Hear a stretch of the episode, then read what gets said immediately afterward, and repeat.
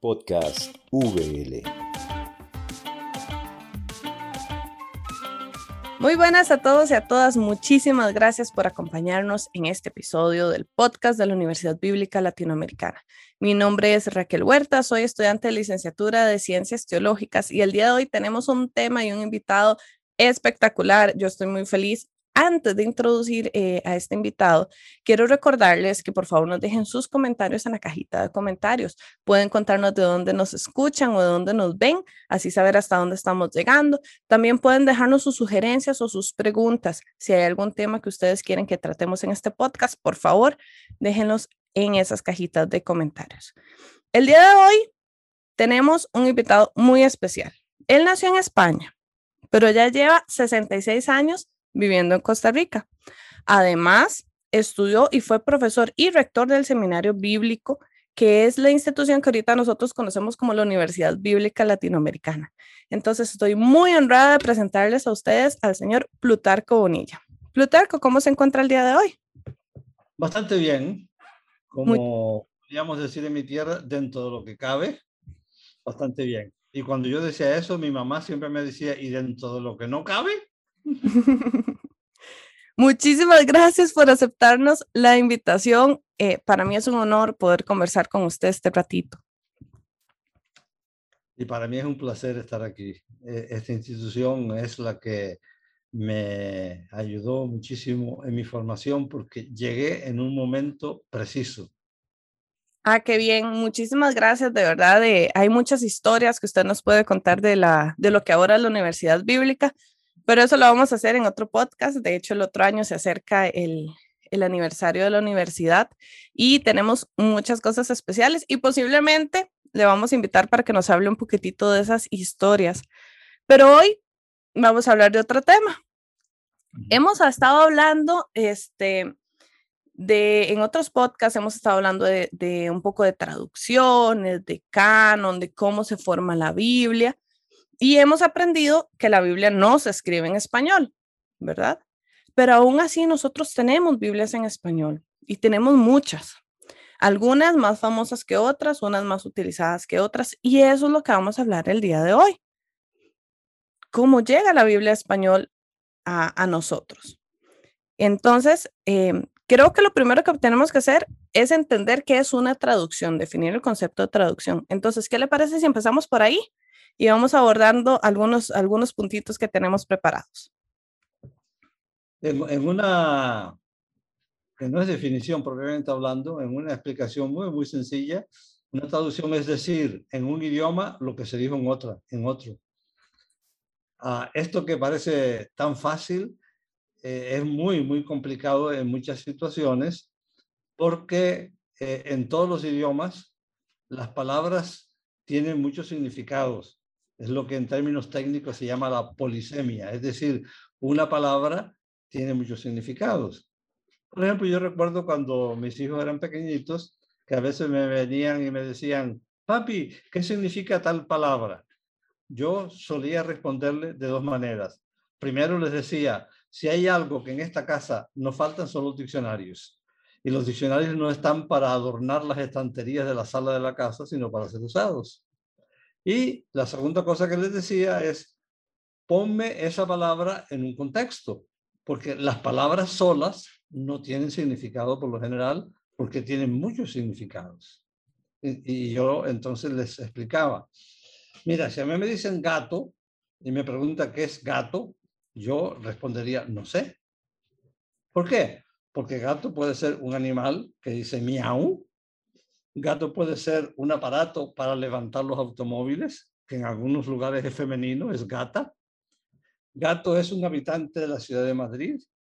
A mí me decían gato porque tengo los ojos, ah, los ojos claros y ah, cuando querían supuestamente molestarme, porque a mí no me molestaba, me decían gato, etcétera, etcétera. En algunos lugares gato es un dulce que se come.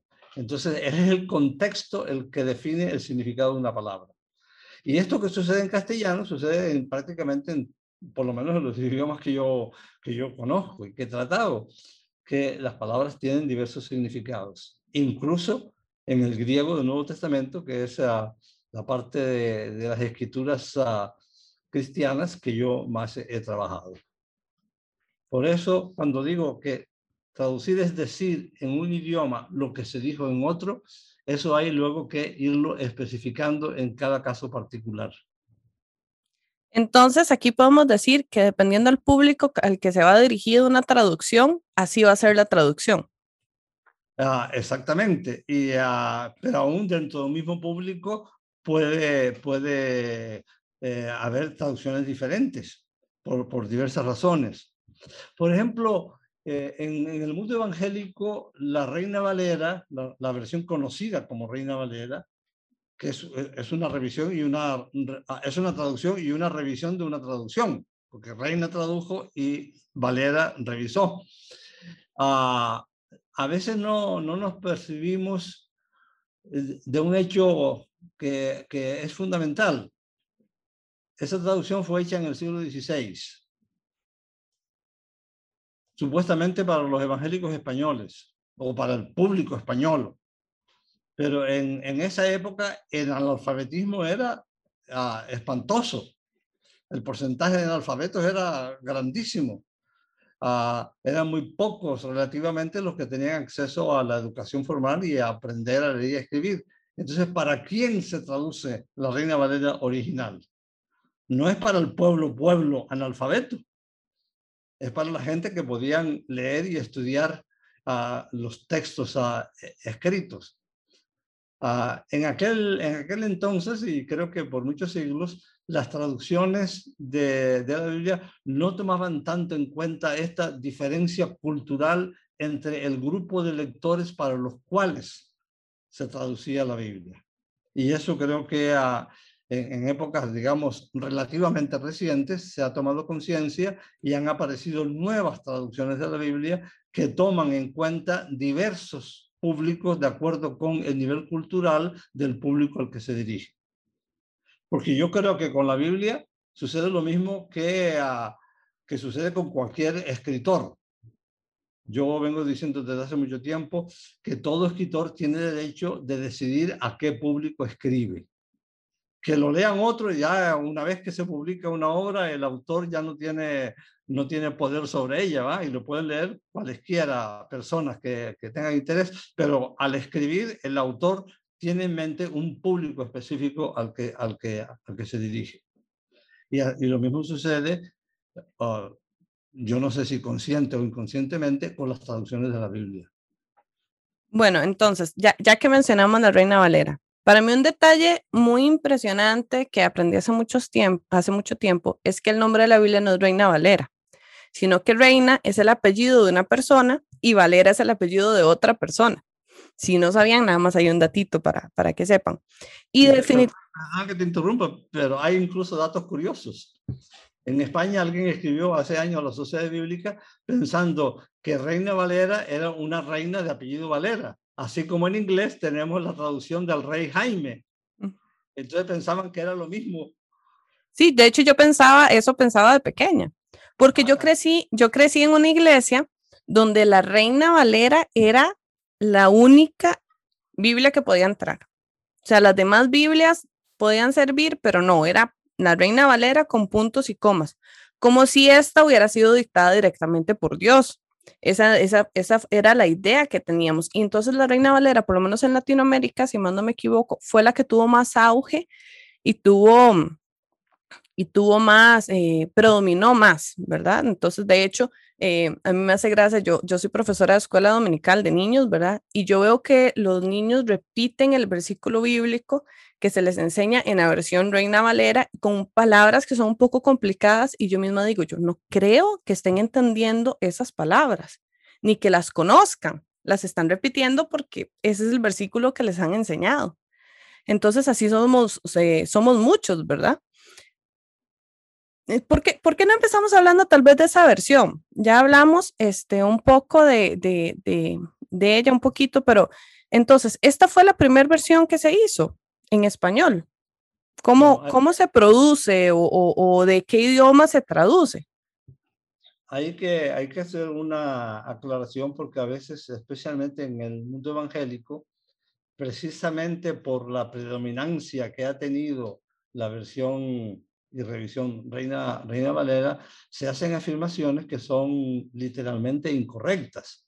Por ejemplo, se ha dicho que la Reina Valera es la primera traducción de la Biblia al castellano. Eso no, no es cierto. Hubo traducciones anteriores, tanto del texto bíblico completo como de textos parciales incluyendo antes de que apareciera la Reina Valera, aparecieron versiones del, directamente del griego uh, del Nuevo Testamento. Lo que sí se puede decir con absoluta precisión, creo yo, es que la Reina Valera, o la Reina, vamos a hablar primeramente de la, de la versión de Don Casiodoro de Reina, conocida como la Biblia del Oso, uh, es la primera traducción completa de la Biblia hecha de los idiomas originales en que el texto bíblico fue escrito, hebreo y arameo del Antiguo Testamento y griego del Nuevo Testamento. Porque las versiones completas de la Biblia que hubo antes eran traducidas eh, de, del latín y los textos, la mayoría de los textos parciales, la mayoría digo, eran traducciones de, la, del texto de la Vulgata, que, fue eh, hecho en, en, en, latín, no de los textos originales. Entonces, ah, para hablar con precisión, tenemos que decir, repito, que la, la versión de Reina fue la primera traducción hecha de la Biblia directamente completa, de la Biblia completa, directamente de los idiomas originales. Y aquí yo quisiera introducir un elemento que uh, por mi experiencia en las iglesias evangélicas, eh, yo nací en, el seno de la iglesia evangélica y tengo ya 85 años y medio. Eh, a veces eh, no, no se explica, no se, no se da a la gente la historia de la traducción de Reina Valera. Por ejemplo, eh, existe el canon protestante de, uh, de la Biblia, de los 66 libros de la Biblia, los 39 del Antiguo Testamento y los 27 del, sí, y los 27 del Nuevo. Pero lo que no se dice es que don Casiodoro, cuando tradujo la Biblia, tradujo también a los, libros que están en el canon que hoy podríamos llamar católico, por darle un nombre en particular, y no en el canon protestante. Eh, lo que tradicionalmente se llamó los libros apócrifos, pero que por lo menos en el mundo académico hoy se prefiere hablar de los libros deuterocanónicos. Dicho esto, hay que añadir además que don Casiodoro no hizo distinción uh, en, esos libros. De hecho, en la traducción original de la Biblia del Oso, hay un libro pequeñito uh, eh, que uh, es el único al que Reina llamó apócrifo. Los demás estaban incluidos en el texto bíblico más o menos siguiendo el orden en que aparecían en, en, la, eh, en, en, la, en las traducciones antiguas, ¿ah? sobre todo en la Septuaginta.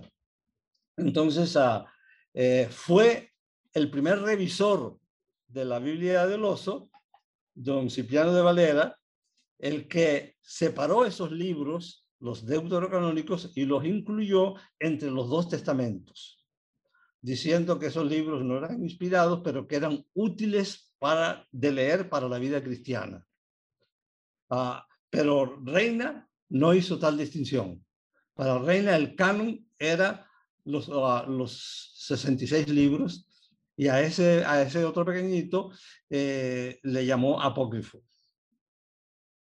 Eso hay que tomar en cuenta, sobre todo en las conversaciones con uh, las tradiciones que tienen el canon amplio. Bueno, me parece un detalle súper interesante, la verdad no lo sabía. Estoy, bueno, estoy muy emocionada, de verdad, con este tema. Tengo muchas preguntas. Eh, empe empecemos, es algo que ya hemos hablado en otros podcasts, pero creo que es importante que lo retomemos un momentito. Este, cuando, cuando hablamos de traducción, tenemos que tomar textos de los que vamos a traducir. Entonces, cuando ya hablamos de traducciones al español, o bueno, sí, ¿de cuáles textos traducimos? Porque en otro podcast hablamos de que habían muchos, muchos, muchos manuscritos o pedacitos o, o material del que podemos tomar la información para hacer la traducción. ¿Cómo, cómo podemos hacer esto? ¿Cómo, se, cómo es este proceso? Uh, yo, yo voy a limitarme a hablar básicamente del Nuevo Testamento. Eh, se, podría, se podría decir algo semejante, aunque no con la misma amplitud e intensidad uh, de, que hay en el Nuevo Testamento respecto del, del Antiguo, o al revés, del Antiguo respecto del Nuevo. Eh, yo tuve el privilegio de ser alumno de quien fue uno de los más eminentes críticos textuales, y ahora voy a explicar a, qué se entiende por crítico textual, del Nuevo Testamento en el siglo pasado, el doctor Bruce M. Mesger, eh, que por cierto era el yerno de un personaje a quien el mundo evangélico latinoamericano ha admirado muchísimo, el doctor Macay. Mesger estaba casado con la hija del doctor Juan, Juan, Macay. Eh, Mesger dijo en una ocasión que hay más de 5.000 manuscritos del Nuevo Testamento. Cuando se hace esta afirmación, y ahora hay más que, porque se han seguido descubriendo otros manuscritos, cuando se hace esta afirmación hay, hay que aclarar que no significa 5.000 manuscritos del Nuevo Testamento completo. Algunos manuscritos son uh, de, de, de, de un, unos pocos versículos, otros son de, libros completos del Nuevo Testamento. Uh, hubo una tendencia en una época de coleccionar las epístolas de Pablo y hay manuscritos que solo tienen las epístolas de Pablo. Y a partir del siglo, del siglo IV uh, aparecen eh, los primeros manuscritos del Nuevo Testamento completo. Ahora, ¿qué ha pasado? Cuando Reina traduce en el siglo XVI, solamente se conocían un pequeño puñado de manuscritos, no más de una docena de manuscritos, y todos de época muy tardía, de los siglos X, XI, a XII. no se conocía ningún manuscrito de la época de los primeros siglos del cristianismo.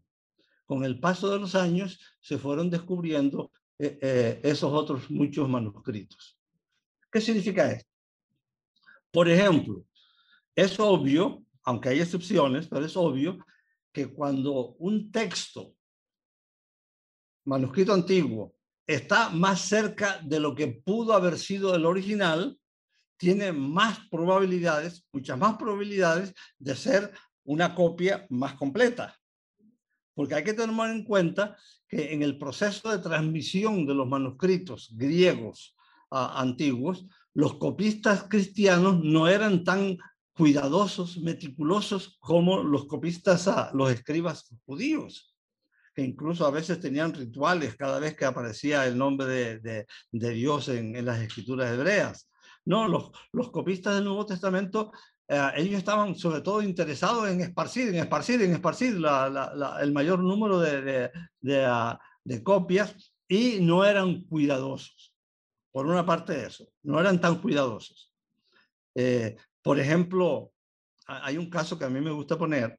Si ustedes leen eh, Primera de Corintios capítulo 13, versículo 3, eh, en la versión de Reina Valera, dice, si yo entregara mi cuerpo para ser quemado y no tengo amor, etc. Si ustedes leen la traducción en la versión que se conoce como Dios habla hoy, y en particular en la edición de estudio, porque hay una nota de ese respecto, no dice si yo entregara mi cuerpo para ser quemado, sino dice si yo entregara mi cuerpo para tener de qué gloriarme. ¿Qué pasó? Ah, la, la, expresión tener de qué gloriarme y ah, para ser quemado en griego es un solo verbo. Y ese verbo se diferencia solamente en una vocal que pronunciada rápidamente, uh, el que no esté muy bien acostumbrado no percibe la distinción. Eso por un lado. Por otro lado, imaginémonos a un copista antiguo. Tiene un manuscrito que le han dado para que él lo copie. A su izquierda, suponiendo que, es, que el escriba, el copista es, de diestro, derecho, a la izquierda tiene el manuscrito que le dieron a la derecha tiene un manuscrito en blanco donde él va a copiar. Yo le he preguntado una vez en, un taller en Cuba, pregunté, y había muchísima gente, pregunté a la gente, ¿con qué ve uno? Y todo el mundo me dijo con los ojos. Y yo le dije que no, uno no ve con los ojos. Entonces un señor levantó la mano y me dijo, no, uno ve con el cerebro.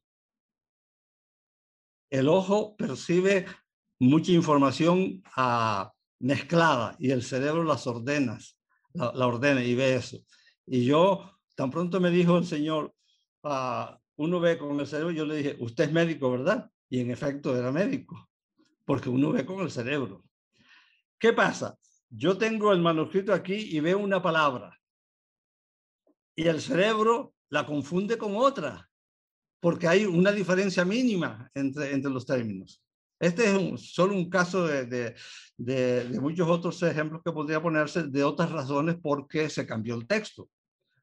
A veces el copista se sentía en libertad de completar un texto, por ejemplo, para intentar explicarlo a partir de la experiencia comunitaria cristiana que tiene. Por ejemplo, Jesús dijo en una ocasión, después de, que los discípulos no pudieran liberar a un endemoniado, Jesús dijo, este género no sale sino con oración. Reina Valera dice con oración y ayuno. Ningún manuscrito de los más antiguos que tenemos, que son los manuscritos que podemos considerar de más autoridad, ninguna tiene la expresión y ayuno. ¿Qué fue lo que pasó? Aquí es un intento de explicar, no, no, no hay que ser tampoco absolutos al respecto. Una posibilidad es que el copista pertenecía a una comunidad cristiana en la que el ayuno era sumamente importante.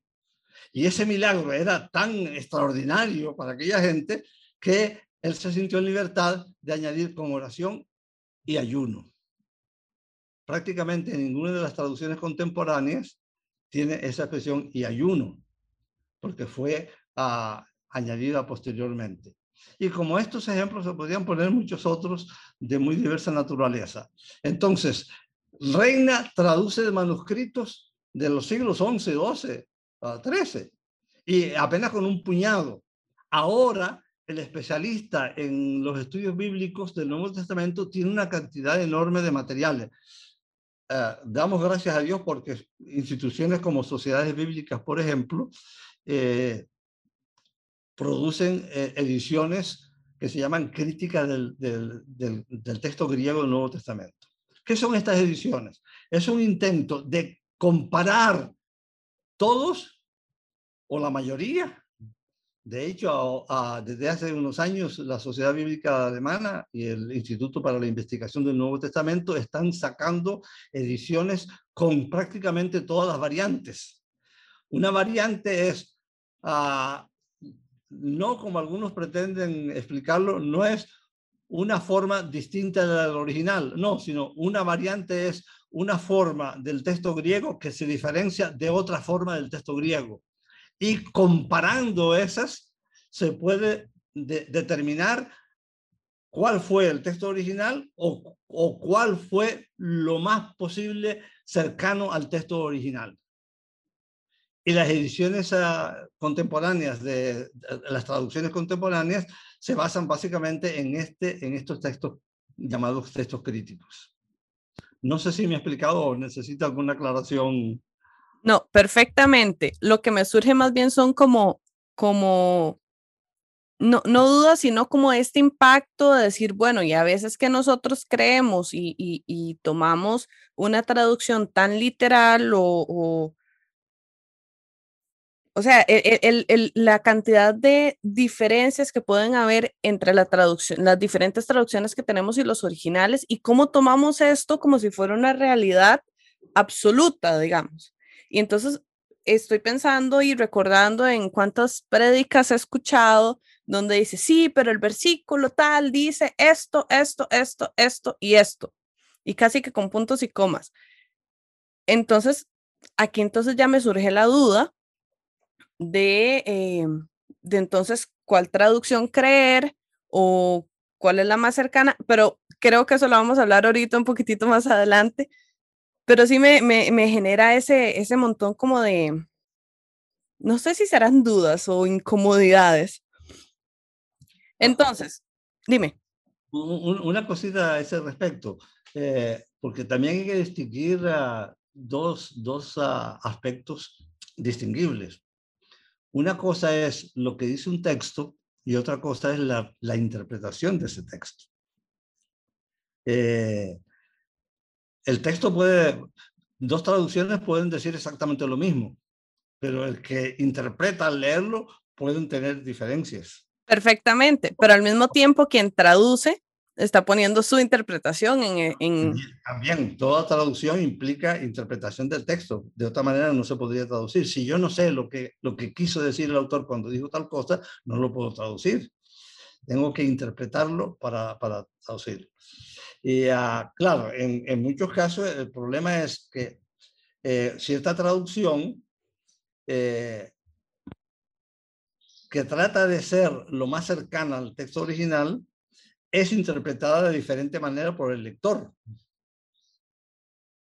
Por ejemplo, eh, hay en la tradición protestante que llegó a nuestros países, que no es la única tradición protestante, dicho sea de paso, hay una tendencia a una interpretación literalista del texto, que no toma en cuenta, por ejemplo, el género literario, no toma en cuenta cómo se escribía en aquella época cuando se escribió, ah, etc. La traducción es correcta, la interpretación es el problema.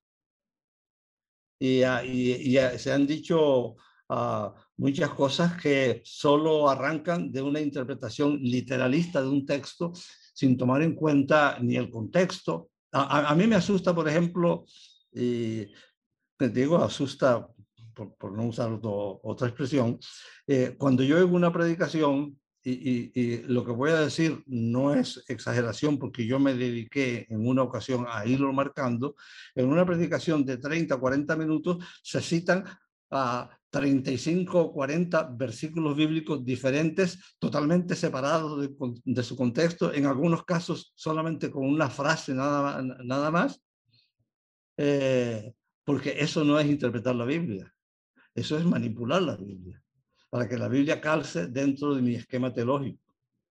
Yo no puedo interpretar un texto sin tomar en cuenta su contexto, y cuando digo su contexto, su contexto lo más amplio posible en algunos casos tenemos muy poca información de, de, los contextos, ¿verdad?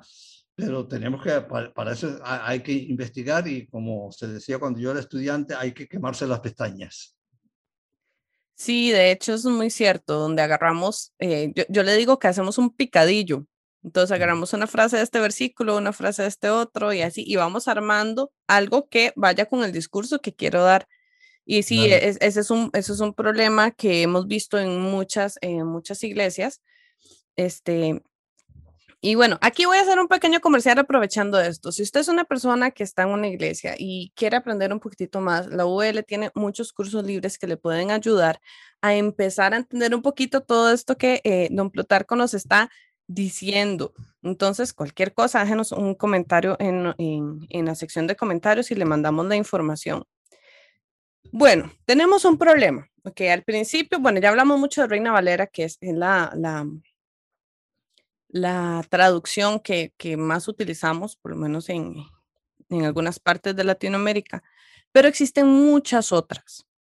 Existen, por, solo por mencionar alguna, Dios habla hoy, a la, una muy reciente, relativamente reciente, que es Lenguaje Actual o una Biblia para Todos. Eh, y también tenemos otras traducciones de lo que podemos decir, como dijimos ahora, del canon eh, católico, ¿verdad? Entonces, tenemos muchas versiones. ¿Cómo, cómo hablamos de estas? Eh, ¿Son similares el canon, la traducción del canon católico al protestante? ¿Cuál traducción sería la mejor? O, o, o si yo ya quiero ponerme a estudiar la Biblia de una forma un poco más más consciente, no solo leerla en la iglesia o a veces en mi casa, sino un poco más consciente y quiero aprender más, ¿qué, ¿qué traducción sería la mejor? Porque no sé hebreo, no sé griego, no puedo leer los originales, tengo que basarme en una traducción.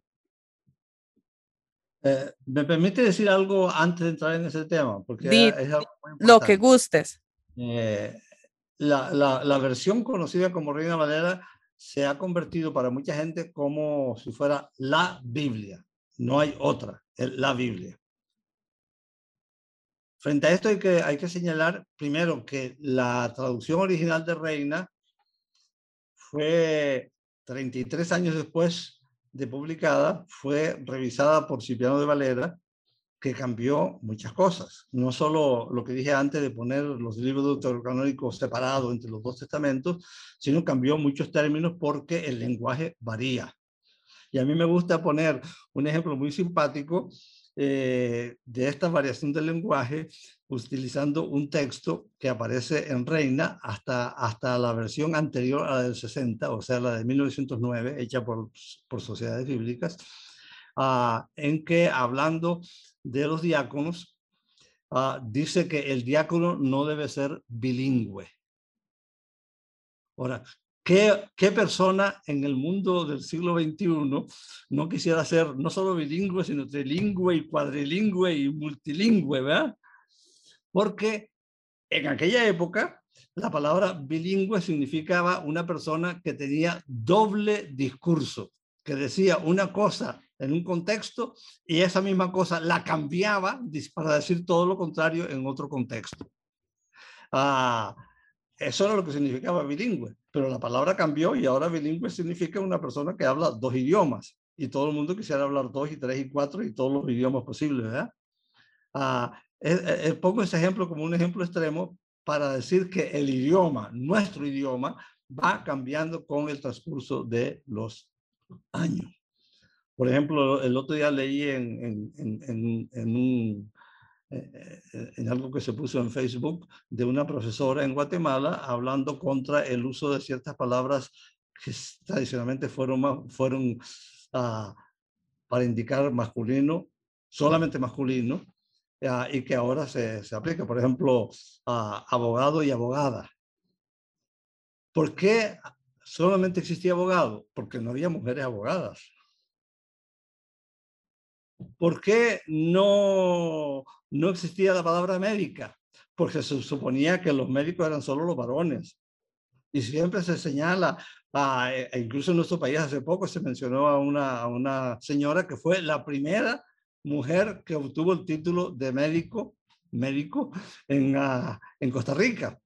Es decir, yo creo que el idioma va cambiando conforme la sociedad va cambiando y conforme la sociedad va tomando conciencia de ciertas realidades de las cuales no era consciente en épocas, en épocas anteriores. Ah, incluso a mí me sorprendió una vez aquí en Costa Rica, no sé quiénes recuerdan cuando los, uh, los, uh, los autobuses, que se llamaban cazadoras, tenían asientos en que una persona estaba frente a la otra, de cara frente a la otra. Y una vez yo estaba, estaba sentado mirando hacia el frente, se sube una señora muy elegante con un maletín y se pone frente a mí. Pone el maletín así como, digamos, como parado y salió una etiqueta. Y la etiqueta decía abogada y notario. Entonces yo, yo no resistí la tentación y le pregunté, ¿y, y, y por qué no abogada y notaria? Y me dijo, eh, lo voy a decir con todo respeto, pero con toda claridad, lo que yo consideré que era una estupidez, porque me decía que notario tenía más dignidad que notaria. La palabra, la palabra, era, era manifestación de más dignidad. Ah, no, el idioma cambia, los idiomas cambian, y por eso ha habido revisiones, uh, muchísimas revisiones de la Reina Valera. Uh, la Reina Valera que estamos leyendo ahora no es la Reina Valera original, se ha transformado muchísimo y últimamente incluso hay una, una revisión que se llama, la, hecha por Sociedades Bíblicas Unidas, que se llama la Reina Valera Contemporánea, en que tiene notas de esto que llamamos antes el texto crítico. Ah, eh, también la Dios habla hoy, lo tiene. Por ejemplo, y este, este es un, un, caso, un caso bien, bien interesante. Primera de Juan, capítulo 5, la segunda parte del versículo 7 y la primera parte del versículo 8 es el texto que siempre se ha aducido o que mucha gente ha aducido para defender la doctrina de la Trinidad, porque es el, el texto más claro uh, sobre la Trinidad. Ninguna traducción contemporánea prácticamente lo, lo, tiene ese texto. ¿Por qué? Porque no existe ni un solo manuscrito griego antiguo, ni uno solo que tenga ese texto. A partir del siglo IV aparece, creo que, creo que del siglo IV aparece ese texto en latín, pero el Nuevo Testamento no fue escrito originalmente en latín, fue escrito en griego. Fue añadido en latín. Eh, ah, y solo muy posteriormente aparecen en, como, como los manuscritos que usaba Reina, aparecen en el texto griego, porque después fue traducido del latín al, al, griego, pero ningún manuscrito antiguo, ninguno ah, de los más antiguos tiene ese texto ah, ah, que, como dije, se ha utilizado muchísimo para, para defender la doctrina de la Trinidad, lo cual no sé, porque, no sé por qué se sintió la necesidad de hacerlo. Ah, entonces, ah, hay que tomar en cuenta, pues, también el proceso evolutivo en las revisiones de la Reina Valera. Eh, algunos se aferran al texto antiguo, pero son pocos. En cuanto a, las traducciones, eh, comienzo haciendo una afirmación. Yo creo que un cristiano que está interesado no, no meramente en una lectura devocional, porque eso es otra cosa que hay que tomar en cuenta. La Biblia se puede leer desde diferentes perspectivas. Yo la puedo leer desde una perspectiva devocional.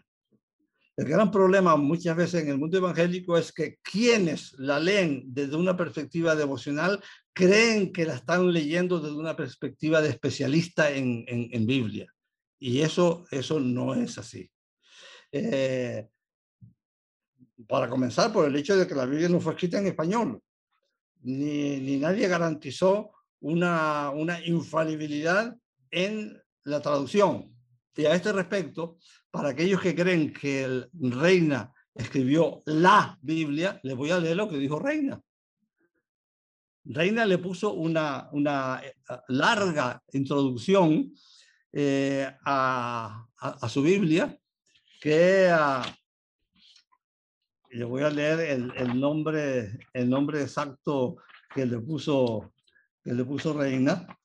Amonestación del intérprete de los sacros libros al lector y a toda la iglesia del Señor en que da razón de su traslación, así en general como de algunas uh, cosas especiales.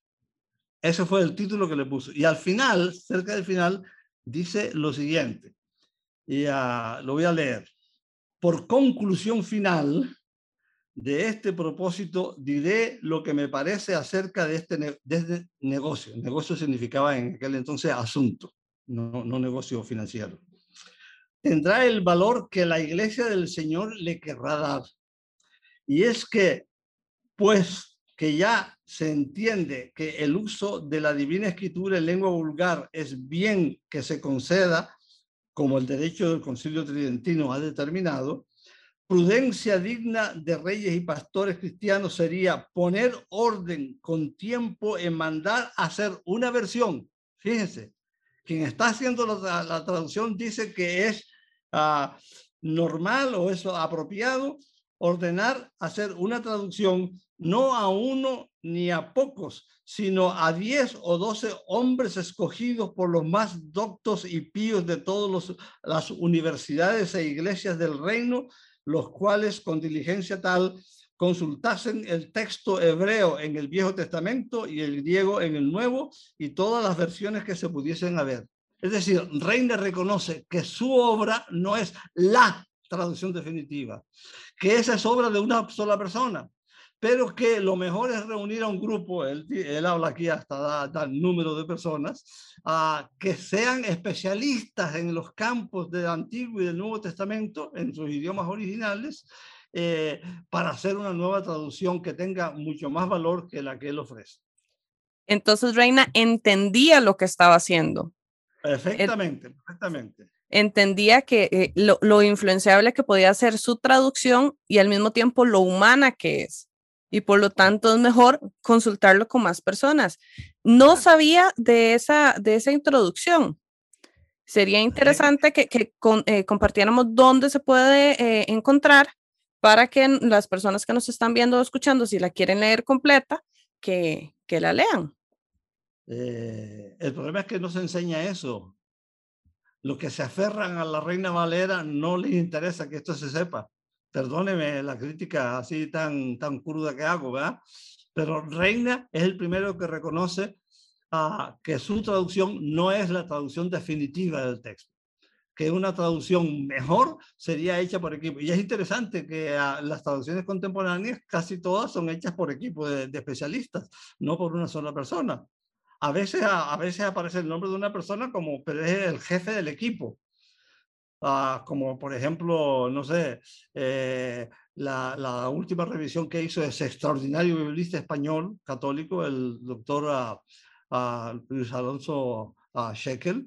Eh, él y, y se, se, dice ahí, ¿verdad? él fue el que dirigió un equipo de traductores, especialistas, no solo especialistas en Antiguo y Nuevo Testamento, sino a veces especialistas en libros específicos de la Biblia, que es todavía mucho más, uh, más uh, significativo, ¿verdad? Eh, Plutarco, ¿dónde podemos encontrar esa, esa introducción que usted nos acaba de leer de, de Reina? Uh, existe una edición eh, facsímil de toda la Biblia Uh, yo, yo, creo que se, se, puede poner aquí. ¿Se, okay. ¿Se, ve así? Sí, hágalo un poquitito para atrás, nada más. Es que choco con... con... Póngale a la par de, la, de su carita. Ajá. Eh, ahí se ve, no sé si se ve con claridad, por qué se llama la Biblia del oso, porque en la portada esa edición tenía un árbol y un oso uh, tratando de coger un, panal de miel, ¿verdad? La, esta Biblia ah, fue, eh, es una reproducción facsímil de lo que se publicó en 1569, que fue la, la, fecha en que se publicó la original de Reina, que se llama la Biblia del Oso, precisamente por el oso. 33 años después, Valera revisó esta Biblia y se conoce como la Biblia del cántaro, porque en la portada aparece una mujer con un cántaro de agua a, a, a, al hombro. Eh, está escrita, por supuesto, en el idioma del, del, siglo XVI, que no es el idioma del siglo XXI. La editorial española Alfaguara publicó hace años una edición de esa Biblia en cuatro volúmenes con uh, la ortografía corregida. Es decir, por ejemplo, yo antes eh, en el texto leí la palabra así, pero en realidad en la época reina no se decía así, sino ansí, ansí. Y todavía en algunas partes de España, en Andalucía, se dice ansina en vez de así, ansina. Eh, pero es comprensible. Yo, como lo leí, yo creo que es, es comprensible. Eh, la, de la editorial Alfaguara, eh, en, en, cuatro volúmenes. Yo no conozco ninguna otra uh, edición en español exactamente de, de la Biblia de, de, los uh, y no conozco, no conozco ediciones. Sin embargo, se han escrito muchísimos libros sobre, sobre este. Por ejemplo, eh, aquí hay un libro que se llama Casiodoro de Reina, patriarca del protestantismo hispano, que habla sobre la traducción. Aquí hay un libro, este me llamó la atención porque tiene el prólogo de, de, Valera, pero no tiene el de Reina, que, que fue anterior a, a, Valera y Valera fue, fue el, que, el que la revisó. ¿verdad? Eh, estos libros se pueden, se pueden conseguir uh, en la actualidad eh, claro, el problema es eh, quién los trae a Costa Rica. Ah, y, y, hoy mandar libros cuesta más mandar un libro de Estados Unidos aquí que lo que cuesta el libro. Bueno, también ahora está la ventaja de los libros digitales, entonces tal vez se pueda comprar.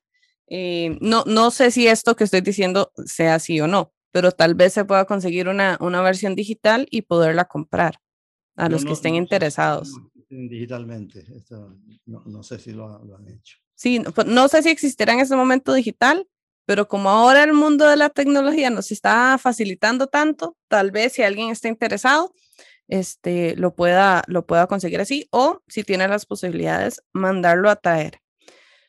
Plutarco, nos estamos quedando sin tiempo y yo tengo una pregunta así que, que me está comiendo, ¿verdad? Y es que hemos hablado mucho de Reina Valera, y, y, definitivamente es una Biblia que, que, que ha causado o, o, es muy importante en, en, muchas iglesias y muchos lugares de Latinoamérica. pero existen muchas otras traducciones. Y además de esto, eh, como, como le comenté ahora, tenemos eh, eh, la traducción al español de, la, de lo que conocemos como Biblia católica y como Biblia cristiana o protestante o evangélica. además de las múltiples versiones y a veces uno dice, bueno, ok, ya vimos que la Reina Valera tiene algunas cositas, si yo quiero empezar a estudiar qué versión utilizar, si solo quiero leer, qué versión leer, tengo que tener todas. Eh, con una me es suficiente, tal vez yo no soy una persona que estudia mucho. Eh, ¿Cómo, para, para empezar a concluir un poquitito este tema, que igual quedan muchas preguntas, cómo trabajar esta cantidad de traducciones que tenemos? Porque en español sí tenemos muchas traducciones. Eh, en primer lugar, yo nunca hablo de una traducción mejor que otra. Ah, en primer lugar. Ah, puedo recomendar alguna, pero no porque considere que es mejor que otra, sino porque la uso más o por la razón que sea. Ah, en segundo lugar, yo mencioné antes que uno puede leer la Biblia desde diferentes perspectivas. Si uno quiere leer la Biblia para su devoción personal, para su edificación personal, eh, la Reina Valera es muy útil. Eh, yo no, no, no niego eso, pero hago la, observación, por favor, si usted lee la Biblia con intereses devocionales, de edificación, digamos, en lenguaje evangélico, de edificación espiritual, no pretenda ser doctor en Biblia haciendo eso, que es el problema que yo veo en muchos líderes evangélicos. En segundo lugar, yo recomiendo que incluso si se lee solo devocionalmente, que no se use una sola versión de la Biblia. Hay versiones preciosísimas. Y, uh, y hay versiones desde diferentes perspectivas. Por ejemplo, en el año 70, en los años 70, salió la primera edición del Nuevo Testamento de lo que se llamaría después la Nueva Biblia Española. A mucha gente no le gustaba porque cambiaba por completo uh, el lenguaje. Eh, sin embargo, yo por mucho tiempo era la que usaba para predicar, porque yo predico básicamente del Nuevo Testamento, es una, es una de, mis, uh, de mis debilidades, o como dicen los argentinos, de mis falencias. Eh, y yo recuerdo una vez eh, en la iglesia donde yo me eduqué, en las Islas Canarias, eh, que uh, usé esa Biblia y al final del culto se me acercó una señora de una tradición familiar evangélica y me dijo, Plutarco, ¿de qué Biblia estabas leyendo? Porque era tan refrescante ese lenguaje. Porque hay otro problema, otro problema que no hemos tocado y del cual valdría la pena hablar más, pero no hay tiempo, y es que lo que nosotros consideramos lenguaje sagrado, cuando se escribió el Nuevo Testamento, cuando en los primeros siglos, no era nada sagrado. Era el lenguaje de la gente, el lenguaje popular. Eh, nosotros, para nosotros la palabra redención es una palabra sagrada. No, no, la redención era el lenguaje de, de, de, los esclavos que eran liberados. Siervo del Señor. Siervo era la palabra para esclavo, esclavo literal en, en, en, la época del Nuevo Testamento. Lo que pasa es que nosotros hemos sacralizado un lenguaje que a veces ni entendemos bien su significado eh, y lo consideramos como sagrado. Eh, quizás lo que voy a decir a continuación sea, le suena a algunos a un disparate. No existen lenguas sagradas, existen lenguas. La lengua que la gente habla.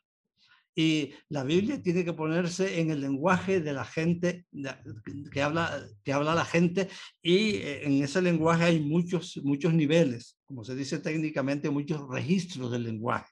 Son niveles. Tú mencionaste hace un momentito la versión uh, eh, Dios habla hoy y también la versión en lenguaje popular. Si tú tomas la versión en lenguaje popular, la Dios habla hoy y la Reina Valera tradicional, son tres niveles diferentes del lenguaje.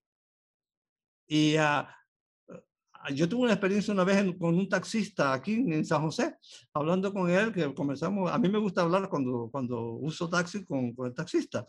Y uh, resulta que era evangélico y yo le dije que yo le había dicho que, que yo era evangélico, él me dijo que también.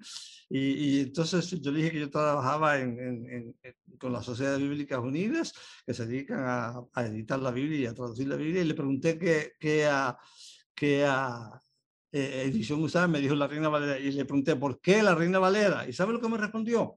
Me respondió que le usaba la Reina Valera porque tiene, tiene partes que él no entendía que le revelaban que eso era un misterio, era el misterio. Cuando la Biblia fue escrita para que la entendiera la gente, no para que no la entendiera, para que la entendiera. Y cuando hay cosas de la Biblia que no entendemos es porque no, no entendemos el contexto en que fue escrito. Y, eso sucede. A, porque no, no, no, se sabe todos los contextos en que, en que todo el texto bíblico fue, fue escrito. Por eso mi recomendación es no se aferre a una sola traducción de la Biblia. Si le es posible, use diversas traducciones. Y otra cosa que a mí me gusta aclarar, yo nunca hablo de traducciones católicas y traducciones protestantes.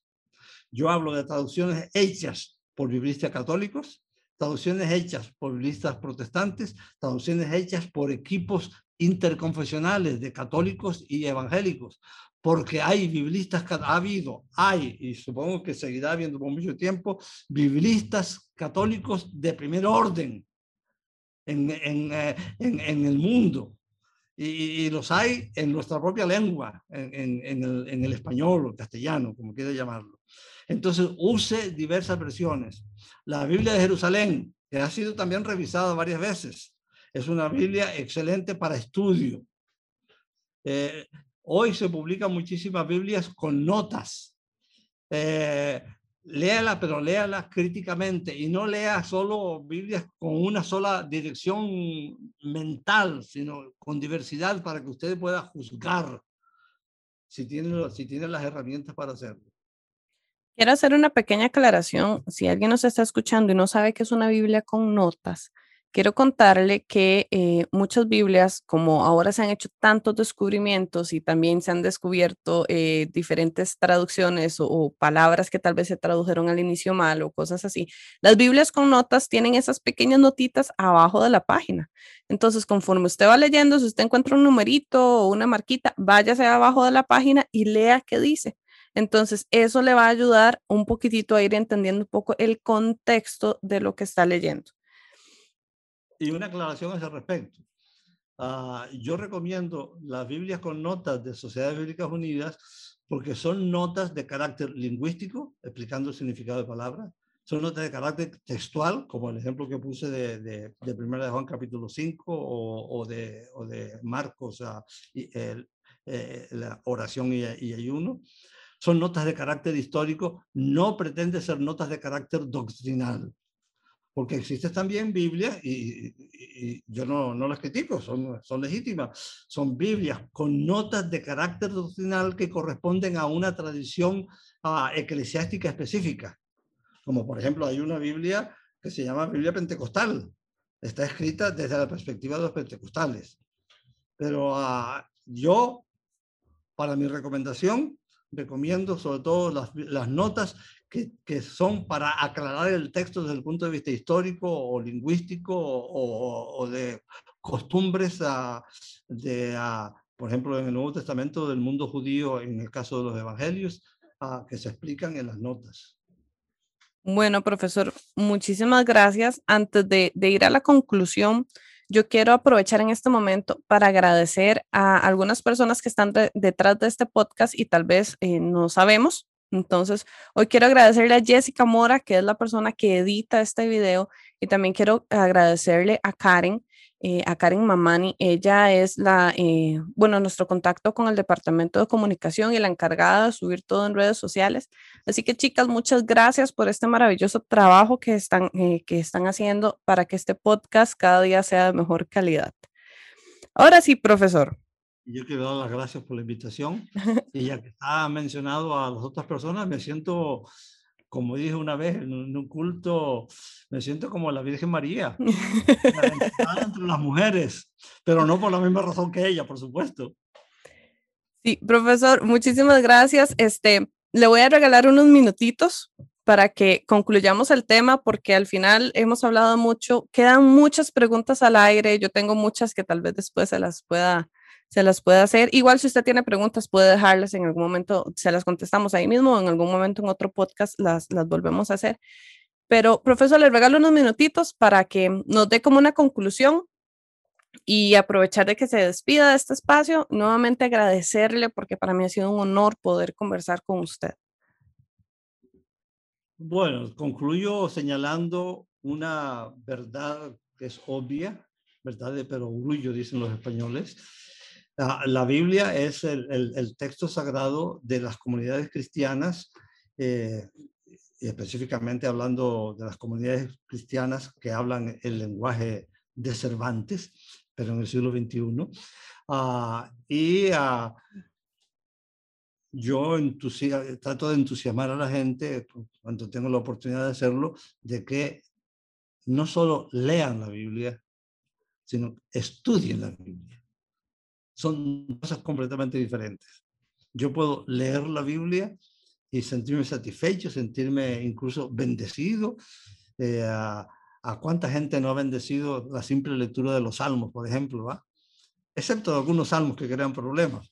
Ah, pero ah, eh, mi, mi, ah, mi invitación e, es que no solo lean la Biblia, sino que estudien la Biblia. Y para eso, la recomendación que hice anteriormente al final, usen varias versiones con notas explicativas, usen textos que ayuden a entender cómo se produjo la Biblia, porque eso fue un proceso bastante, bastante complicado, no cayó del cielo, no fue dictada al, al, oído de nadie. La inspiración es una cosa mucho más distinta que, que, eso. Ah, dicho en, en una sola frase, por favor, estudien la Biblia. Y los que están estudiando la Biblia, sigan estudiando la Biblia. Profesor, de verdad, muchísimas, muchísimas gracias eh, por compartir un poquito de lo mucho que usted sabe con nosotros. Eh, yo, bueno, como ya dije, voy con muchas preguntas. Eh, voy a ponerme a estudiar más todavía para aprender. Y espero que ustedes, las personas que nos están viendo y escuchando, también hayan quedado así con esa intriga de querer saber más, de querer investigar más. Em, pueden entrar a nuestras redes sociales. Hay muchos cursos eh, que la universidad está impartiendo, eh, cursos libres. Eh, también tenemos las diferentes carreras. entren a nuestra página web www.ul.ac.cr. y van a encontrar más información de todo lo que la universidad está haciendo. Tenemos muchos cursos dedicados a personas que quieren aprender, tal vez no llevar toda la carrera, pero sí empaparse un poquitito más de esto. Y con esto nos toca despedirnos. El tiempo nuevamente juega en contra de nosotros. Muchísimas gracias por acompañarnos, muchísimas gracias por seguir este podcast. Estamos muy felices de poderlo realizar. Recuerden que esto es un espacio para llevar información de alto nivel a todas las personas que la quieran recibir. Eh, hoy les acompañó Raquel Huertas y también nuestro invitado especial, el señor Plutarco Bonilla. Muchísimas gracias y nos vemos en la próxima. Chao.